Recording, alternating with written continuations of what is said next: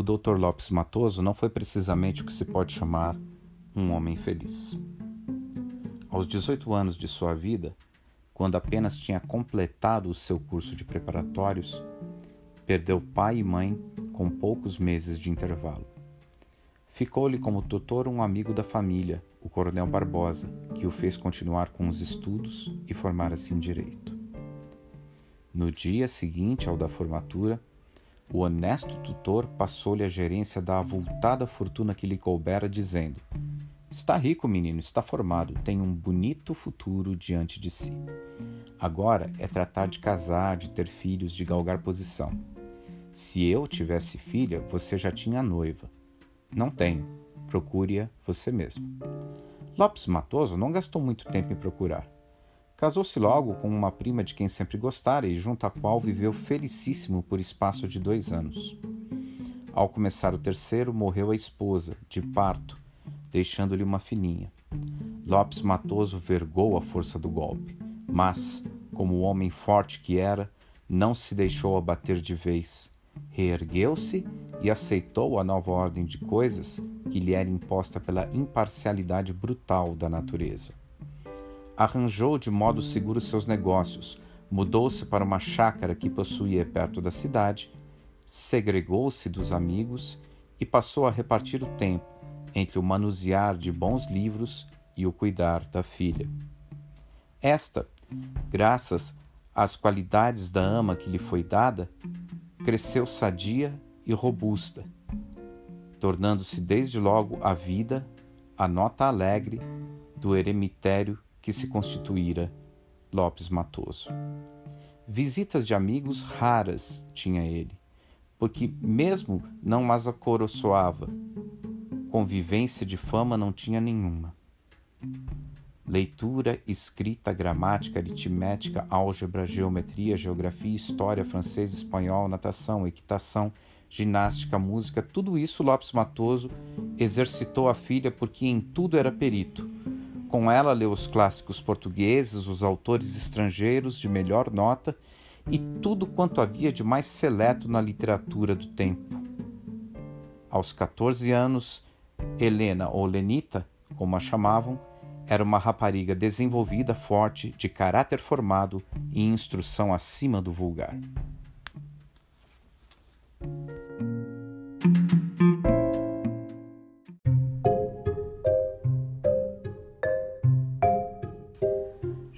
César Ribeiro Vogan nasceu em Sabará, Minas Gerais, em 1845 e morreu em Santos, São Paulo, em 1890.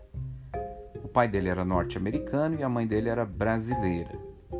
Ele iniciou um curso na Escola Militar do Rio de Janeiro, mas não chegou a concluir. Ele ministrou aulas de latim na Faculdade de Direito de São Paulo e aulas de retórica no Instituto de Educação de São Paulo Atuando como jornalista, ele foi destacado e polêmico.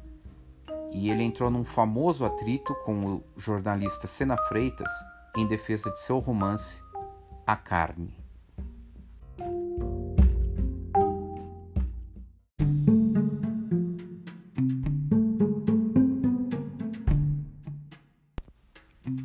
Uma tarde, achando-se só em sua sala, Lenita sentiu-se tomada de uma languidez deliciosa Sentou-se na rede, fechou os olhos e entregou-se à modorra branda que produzia o balanço. Em frente, sobre um console, entre outros bronzes que trouxera, estava uma das reduções célebres de Barbigiani, a da estátua de Agazias, conhecida pelo nome de Gladiador Borghese. A cerviz taurina, os bíceps encaroçados, o tórax largo, a pelvis estreita, os pontos retraídos das inserções musculares da estátua tudo parecia corresponder a um ideal plástico que lhe vivera sempre latente no intelecto e que despertava naquele momento, revelando brutalmente a sua presença. Lenita não se podia arredar, estava presa, estava fascinada. Sentia-se fraca e orgulhava-se de sua fraqueza. Atormentava um desejo de coisas desconhecidas, indefinido, vago, mas imperioso, mordente Antolhava-se-lhe que havia de ter gozo infinito se toda a força do gladiador se desencadeasse contra ela, pisando-a, machucando-a, triturando-a, fazendo-a em pedaços. E tinha ímpetos de comer de beijos as formas masculinas estereotipadas no bronze. Queria abraçar-se, queria confundir-se com elas. De repente corou até a raiz dos cabelos. Em um momento, por uma como intuscepção súbita, aprendera mais sobre si própria do que em todos os seus longos estudos de fisiologia.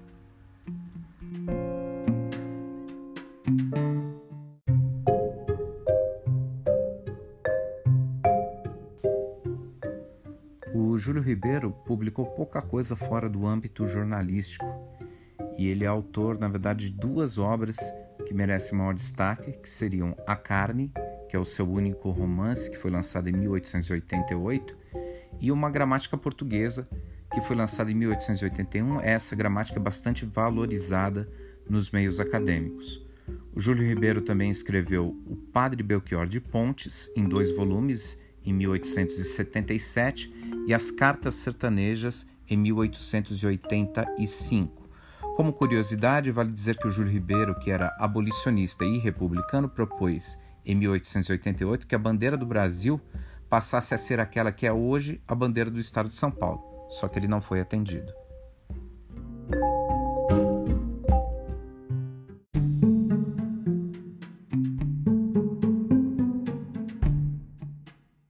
Detestava o furu-furu, mas em compensação adorava o ponto, o puxa-puxa. Quando o melaço começava, na esfriadeira, a engrossar, a cobrir-se de espuma amarela, ela corria-lhe o índice da mão direita pela superfície quente, tirava uma dedada grande, lambia-a com prazer, dando estalinhos com a boca, fechando os olhos. Um dia, um preto que tinha a seu cargo guiar a carroça de bagaço para o bagaceiro e que trazia ao pé esquerdo uma grande pega de ferro, falou-lhe: Sinhá, olhe como está esta perna. Está toda ferida. Ferro pesa muito. Fale com o senhor para tirar. E mostrava o tornozelo ulcerado pela pega, fétido, envolto em trapos muito sujos. Mas o que fez você para estar sofrendo isto? Pecado, sinhá, fugi. Era maltratado, estava com medo de apanhar. Nada, sinhá. Negro é mesmo bicho ruim, às vezes perde a cabeça. Se você me promete não fugir mais, eu vou pedir ao coronel que mande tirar o ferro. Promete, sinhá. Negro promete. Palavra de Deus, deixe estar. São Benedito há de dar a sinhá um marido bonito como sinhá mesmo. E deu uma grande risada ao var. Lenita gostou do bom desejo e do cumprimento e sorriu-se. De tarde falou ao coronel que aquilo não tinha razão de ser, que era uma barbaridade, uma vergonha, uma coisa sem nome, que mandasse tirar o ferro. Ai, filha, você não entende deste riscado. Qual barbaridade, nem qual carapuça.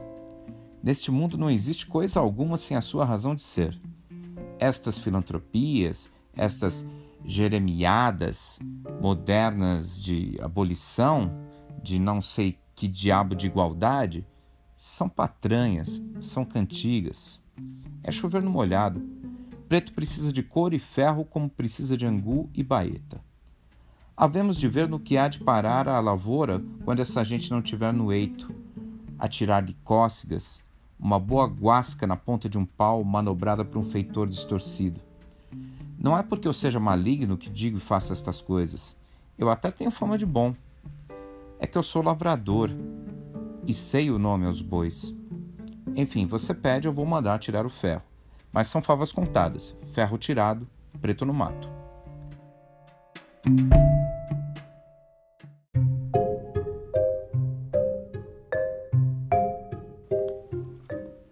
Entre 1845, ano em que Júlio Ribeiro nasceu, e 1889, um ano antes de sua morte, o Brasil possui um regime monárquico e é governado pelo imperador Dom Pedro II. O Júlio Ribeiro, então, na adolescência e na juventude, conviveu com o sucesso do imperador. Então, era a fase, na década de 1870, em que o imperador estava superando problemas de consolidação do poder e estava encontrando estabilidade econômica.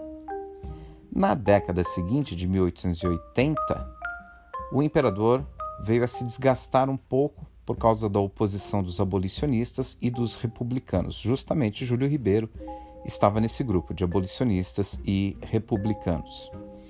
E essa tensão política contribuiu muito para a perspectiva jornalística do Júlio Ribeiro, que era uma perspectiva polemicista.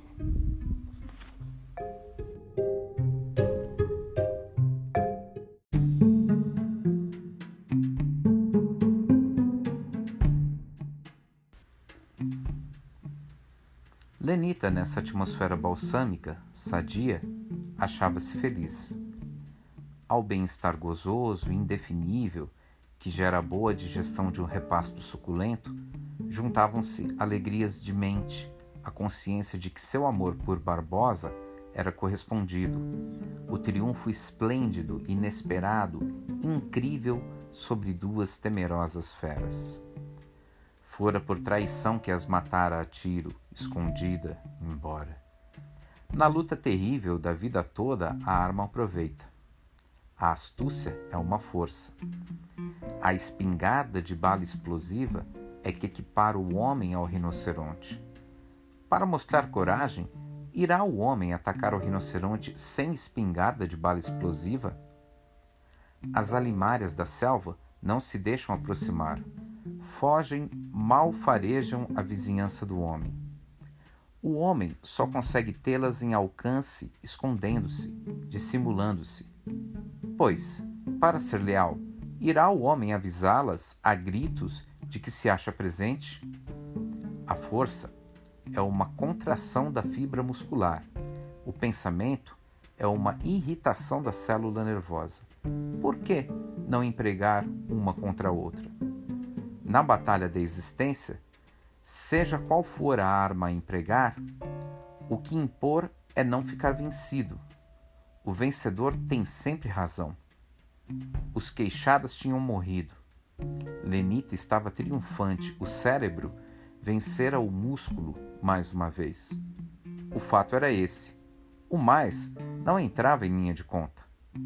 Barbosa quedou-se ao pé da caneleira a estudar umas epífitas que descobrira sobre um tranco carcomido.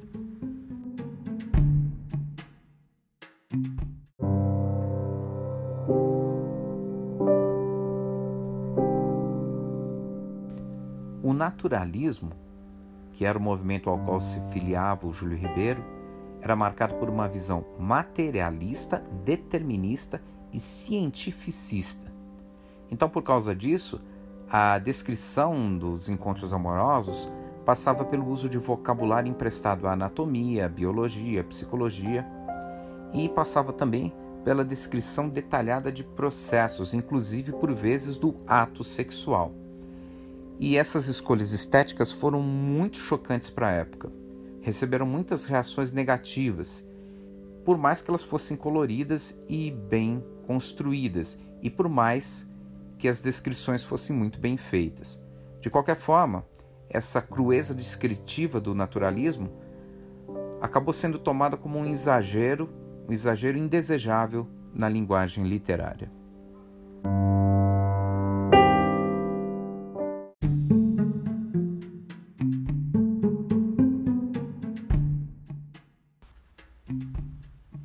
Penoso qualquer movimento, impossível qualquer esforço. Barbosa tinha de procurar o leito forçosamente, fatalmente. Um suor gélido umedecia-lhe, banhava-lhe a fronte. Do lado direito, a artéria temporal saltava tumefata, engurgitada. O globo do olho contraía-se, minguava e, como se estivesse contundido, pisado, era sensível à mínima pressão. No alto da cabeça, havia um ponto doloso, a sensação como de um prego que aí estivesse fincado. Cada pulsação, cada jato de sangue nas artérias era uma manelada que parecia fazer estalar o crânio e afundar mais o prego. O estômago enchia-se de bile. Uma fraqueza extrema, uma necessidade imperiosa de alimentos se fazia sentir, mas a simples ideia da ingestão de qualquer coisa exacerbavam-se os sofrimentos todos. Na retina havia cintilações, moscas luminosas subjetivas. O menor ruído, como avolumado por um microfone infernal, tornava-se em fracasso, em cataclismo de estrondo e dores no ouvido hiperestesiado. Não havia concentrar a atenção, pensar. Se nesses momentos viessem dizer a Barbosa que um incêndio devorava os seus livros preciosos, que seu pai e sua mãe pereciam nas chamas, ele nada poderia fazer, nem sequer tentar um esforço. A vontade estava abolida. E durava, ia sempre até a noite esse sofrer inenarrável, essa tortura de réprobo.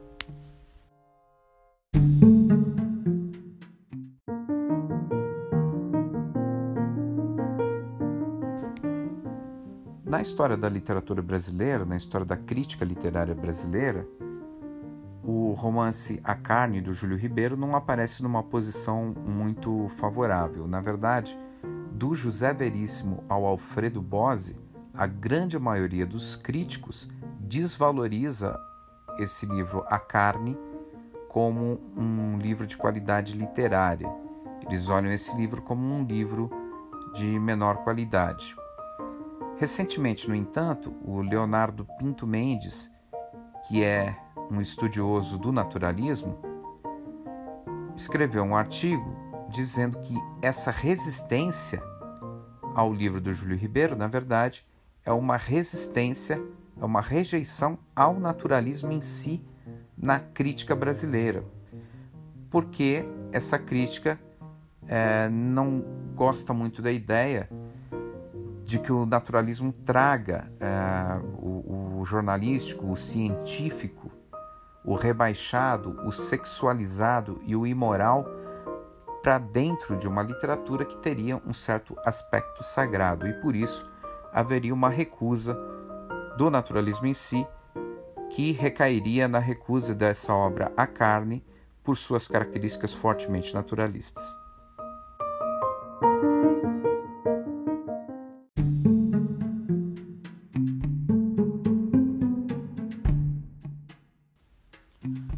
É loucura quebrar de chofre o que é produto de uma evolução de milhares de séculos.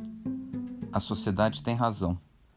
Ela assenta sobre a família e a família assenta sobre o casamento. Amor que não tende a santificar-se pela constituição da família, pelo casamento legal, aceito, reconhecido, honrado, não é amor, é bruteza animal, desregramento de sentidos. Não, ela não amara Barbosa Aquilo não tinha sido amor. Procurara-o, entregara-se a ele por um desarranjo orgânico, por um desequilíbrio de funções, por uma nevrose. Como a Fedra da fábula, como as bíblicas filhas de Jó, como a histórica mulher de Cláudio, ela caíra sob o látego da carne e, empurrada por um devasso ilustríssimo, resvalara ao fundo do pego, a última estratificação da vasa. Não, ela não amara. Ela não amava Barbosa. O que por ele sentira fora uma atração paulatina, gradual, viciosa, mórbida. A primeira impressão que recebera ao vê-lo não tinha sido boa, e as primeiras impressões é que fazem fé, porque são as que se produzem instintivamente no espírito desprevenido. Nesse momento em que ficava conhecendo a Barbosa como Barbosa realmente era, é que ela podia avaliar o báratro em que se despenhara. Pomba inocente, procurara por seu pé o Açor, metera-se-lhe nas garras e ele a conspurcara, não somente lhe arrancando a virgindade, mas debochando-a em práticas infames para despertarem os sentidos embotados.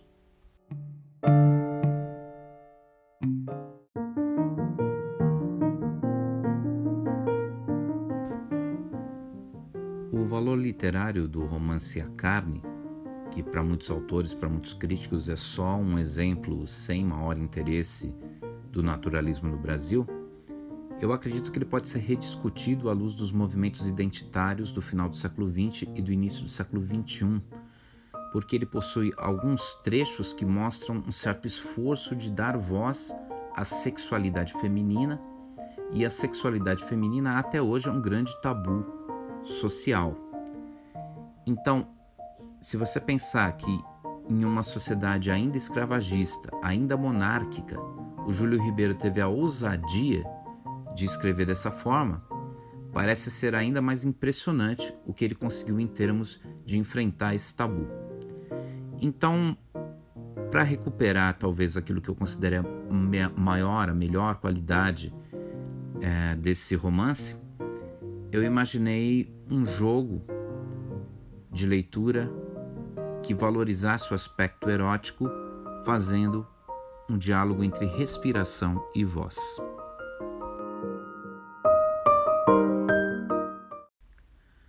Deu-se uma inversão de papéis. Em vista dessa frieza súbita, desse esmorecimento de carícias, cuja causa não podia compreender, nem sequer suspeitar, no furor do erotismo que a desnaturava, que a convertia em bacante impudica, em fêmea corrida, Lenita agarrou-se a Barbosa cingiu-o, enlaçou com os braços, com as pernas, como um polvo que a ferra preia. Com a boca aberta, arquejante, úmida, procurou-lhe a boca, refinada instintivamente em sensualidade, mordeu-lhe os lábios beijou-lhe a superfície polida dos dentes, sugou-lhe a língua.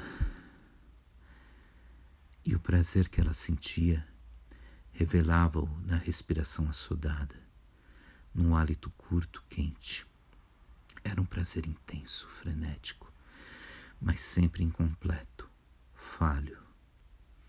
Barbosa arquejante tinha ímpetos de levantar-se, de tomar uma pistola, de arrebentar o crânio. Pouco a pouco operou-se uma reação. Sentiu Barbosa que menos agitado lhe circulava o sangue, que um calor doce se lhe expandia pelos membros, que o desejo físico se despertava, dominante, imperativo. Recobrou-se de vez da passageira fraqueza, achou-se forte, potente, varão com um ímpeto irresistível do macho em si, mais ainda do homem que se quer desforrar de uma debilidade humilhosa, retomou o papel de atacante, estreitou a moça nos braços, afundou a cabeça na onda sedosa e perfumada de seus cabelos que se tinham soltado. Lenita! Barbosa! e um beijo vitorioso recalcou para a garganta o grito dorido da virgem que deixara de o ser. Depois foi um tempestuar em frene, temulento, de carícias ferozes, em que os corpos se conchegavam, se fundiam, se unificavam, em que a carne entrava pela carne em que frêmito respondia frêmito, beijo a beijo, dentada a dentada.